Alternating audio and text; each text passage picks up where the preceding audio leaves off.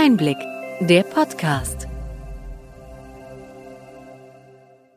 Sie hören den Einblick-Podcast, den Podcast für den tieferen und dennoch knackigen Einblick in die relevanten Ereignisse des Gesundheitswesens der vergangenen Woche vom Gesundheitsmanagement der Berlin Chemie. Heute ist der 6. Oktober 2023. Welche Themen standen in dieser Woche im Mittelpunkt?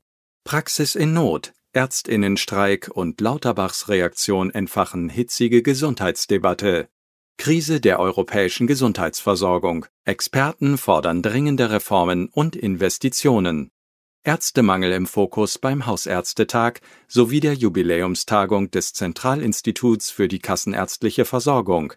Revolution der Medizin, wie AR und VR Operationen, Rehabilitation und psychische Behandlungen transformieren.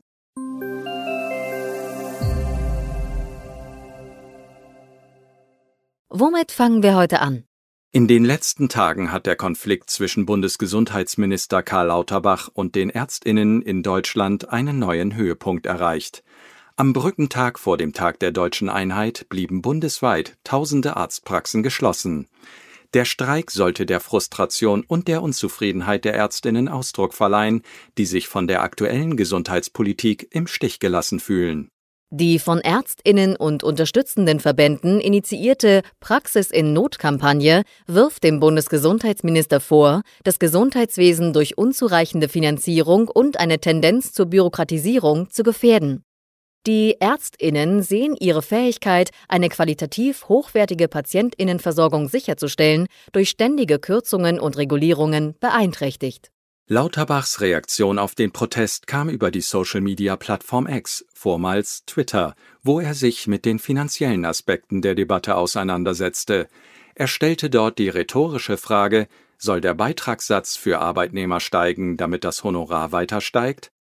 Die intensiven Debatten, die sich aus dem Ärztinnenstreik und Lauterbachs Reaktion ergeben, werfen grundlegende Fragen auf. Wie kann ein Gleichgewicht zwischen der finanziellen Nachhaltigkeit des Gesundheitssystems und der Notwendigkeit, eine qualitativ hochwertige und zugängliche Gesundheitsversorgung sicherzustellen, erreicht werden?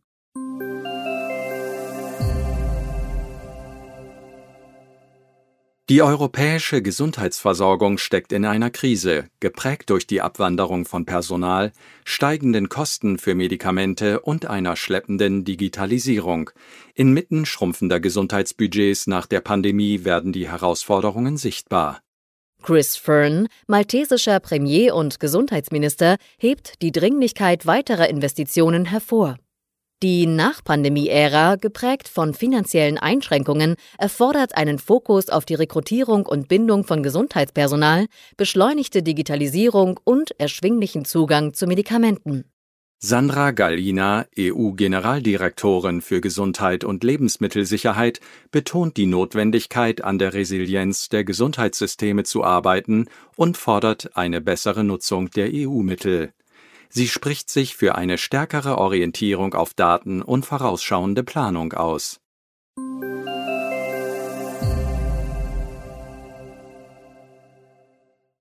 Die Notwendigkeit, die Rolle von Hausärztinnen in der Gesundheitsversorgung zu stärken, stand im Mittelpunkt der aktuellen Diskussion beim 42. Hausärztinnen und Hausärztetag in Berlin. Dort wurde die alarmierende Situation hervorgehoben, dass bald 5000 Hausarztsitze unbesetzt bleiben könnten. Forderungen für Verbesserungen beinhalten eine Entbudgetierung, Teampraxiszuschläge, fortschrittliche Digitalisierung und bessere Patientensteuerung. Um mehr Nachwuchs anzulocken, fordert die Deutsche Gesellschaft für Allgemeinmedizin und Familienmedizin DGAM, die sich für Forschung und Lehre in der Allgemeinmedizin einsetzt, eine stärkere Präsentation des Faches. Der Ärztemangel ist ein drängendes Problem, das auch bei der Jubiläumstagung des Zentralinstituts für die kassenärztliche Versorgung in Berlin erörtert wurde. Maßnahmen wie die Stärkung der Gesundheitskompetenzen, Teamarbeit, digitale Versorgungsangebote und flexiblere Vergütungsmodelle wurden vorgeschlagen. Gesundheitsbusse könnten als mobile Kliniken dienen, während Telemedizin und Videosprechstunden die Versorgung erleichtern könnten. Mehr Gerechtigkeit in der Vergütung des Gesundheitspersonals und eine Erweiterung des ambulanten Budgets wurden ebenfalls als notwendige Schritte zur Verbesserung der Situation hervorgehoben.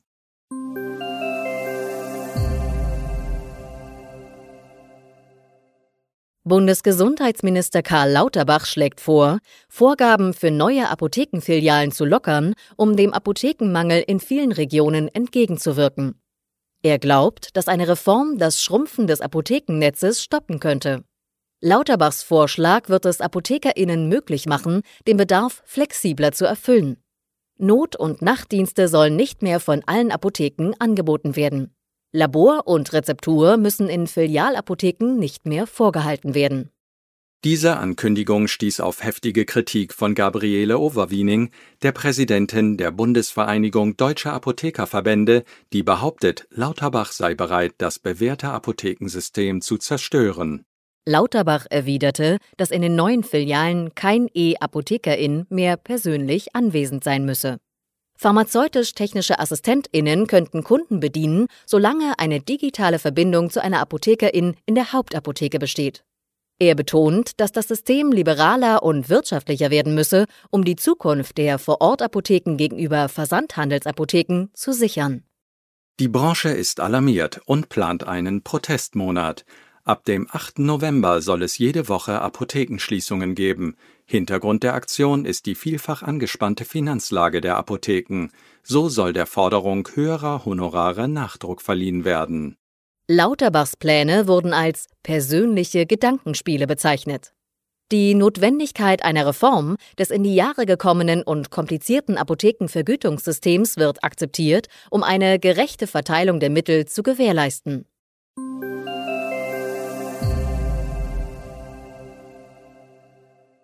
Die Vertraulichkeit von Erstattungsbeträgen wird in einem neuen Acht-Punkte-Plan zur Stärkung des deutschen Pharmastandorts betont, der in Kürze von der Regierung vorgestellt werden soll. Der Plan zielt auch darauf ab, die klinische Forschung zu beschleunigen, die Digitalisierung im Gesundheitswesen zu erweitern und Anreize für die Rückverlagerung von Produktionsstätten zu setzen eine Überarbeitung der EU-Pharmaregulierung und die Förderung von Innovationen, insbesondere im Bereich der Antibiotika, sind ebenso Schlüsselinitiativen. Der Plan wurde von Bundeskanzler Scholz, Bundesgesundheitsminister Lauterbach und Wirtschaftsminister Habeck entwickelt, um die Planungssicherheit für Pharmaunternehmen zu erhöhen. In Berlin hat die Kassenärztliche Bundesvereinigung KBV alle IT-Anbieter dazu aufgerufen, die Zertifizierung ihrer Praxissoftwaresysteme für elektronische Arztbriefe zu beschleunigen und gleichzeitig zu überprüfen, ob bestehende Zertifikate in Kürze ablaufen oder bereits abgelaufen sind. Ende September 2023 waren nur ein Viertel der insgesamt 193 gelisteten Systeme zertifiziert. Prozesse in den Praxen können durch eine Reduzierung von Papierdokumenten vereinfacht werden.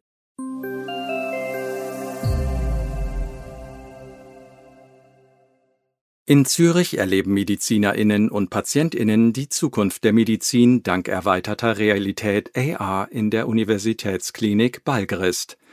Masta Farshad, Chirurg an der Klinik, lobt die AR-Brille für ihre Fähigkeit, eine 3D-Simulation von Knochen, Venen und Gewebe direkt ins Blickfeld einzublenden, was die Präzision von Wirbelsäulenoperationen erheblich steigert. Diese Technologie bietet eine intuitive und direkte Visualisierung der inneren Strukturen des Patienten, wodurch das ständige Wechseln des Blicks zwischen dem Patienten und den Monitoren eliminiert wird Erweiterte und virtuelle Realität wird auch in anderen medizinischen Bereichen erforscht. Die Kliniken in Brunsbüttel und Heide und die Medizinische Hochschule Hannover setzen VR-Systeme ein, um die motorischen Fähigkeiten von Schlaganfallpatientinnen wiederherzustellen. Spiele, die in virtuellen Umgebungen stattfinden, zielen darauf ab, die betroffenen Hirnareale zu aktivieren und die Beweglichkeit wiederherzustellen.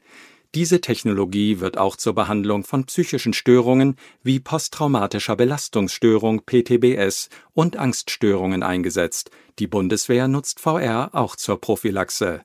Trotz des Potenzials und der bisherigen Erfolge betonen ExpertInnen wie der Neurologe Philipp Kellmeier von der Uniklinik Freiburg die Notwendigkeit, die Wirkungsweisen und mögliche Nebenwirkungen von VR- und AR-Technologien weiterhin zu erforschen.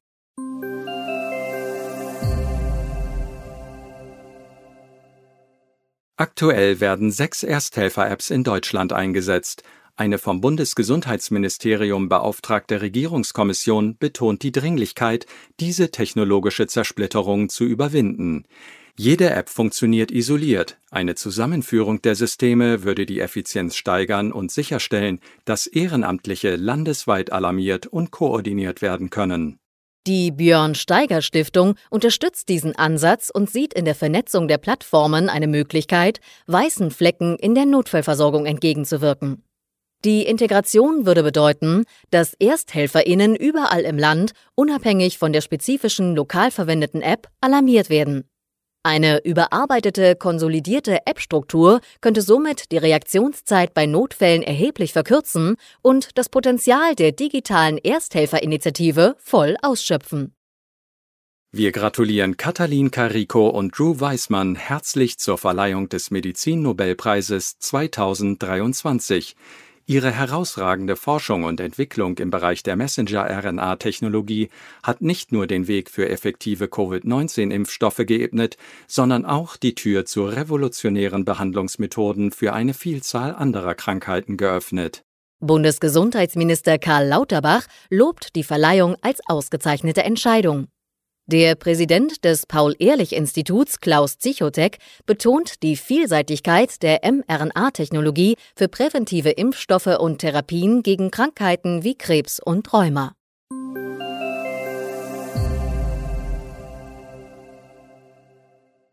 Soweit unser Rückblick. Welche Themen sind wichtig für die kommenden Wochen? Die Umgestaltung des Gesundheitswesens durch Karl Lauterbach geht kontinuierlich weiter. Ein zu gründendes Bundesinstitut für Prävention und Aufklärung in der Medizin, kurz BIPAM, soll die Gesundheitsvorsorge in Deutschland neu aufstellen. Der Schwerpunkt der Arbeit soll auf Krebs, Demenz und Herz-Kreislauf-Erkrankungen liegen. Der Bundesgesundheitsminister kritisierte bei der Vorstellung der Pläne in Berlin, dass trotz hoher Gesundheitsausgaben die Lebenserwartung in Deutschland nur Durchschnitt ist und betonte die Notwendigkeit wirksamer Vorbeugung. Das neue Bundesinstitut soll bis 2025 eingerichtet werden. Die Überführung der Bundeszentrale für gesundheitliche Aufklärung BZGA in dieses Institut wird Dr. Johannes Niesen leiten. Er war seit 2019 Leiter des Kölner Gesundheitsamtes, dem größten Gesundheitsamt Deutschlands und Vorsitzender des Bundesverbands der Ärztinnen und Ärzte des öffentlichen Gesundheitsdienstes BVÖGD. Eine gute Ergänzung zu unserem Einblick-Podcast ist der Podcast Healthcare Tax and Law. Steuerberaterin Janine Peine und Anwältin Katrin C. Bayer von ETL Advision geben einen Überblick zu Steuern und Recht im Gesundheitswesen. Kurz und knapp, immer montags. Sie finden den Link zu diesem wöchentlichen Podcast in den Show Notes. Hat Ihnen die breite und bunte Palette an Nachrichten und Informationen gefallen? Gerne können Sie unseren Podcast weiterempfehlen.